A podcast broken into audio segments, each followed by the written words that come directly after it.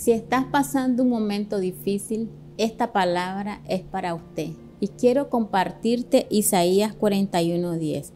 No temas porque yo estoy contigo, no desmayes porque yo soy tu Dios que te esfuerzo, siempre te ayudaré, siempre te sustentaré con la diestra de mi justicia. Dios nos dejó tantas promesas a través de su palabra.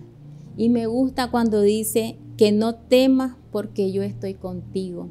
Quizás estás pasando un momento muy difícil, estás triste o estás pasando por una prueba que a lo mejor dices no veo nada, pero yo quiero animarte a través de su palabra, así como dice el pasaje, que no temas, no tengas miedo, muchas veces el temor nos va a paralizar, nos va a hacer pensar cosas que aún no han acontecido, pero Dios te dice que no temas, él te va a fortalecer, Él te va a ayudar.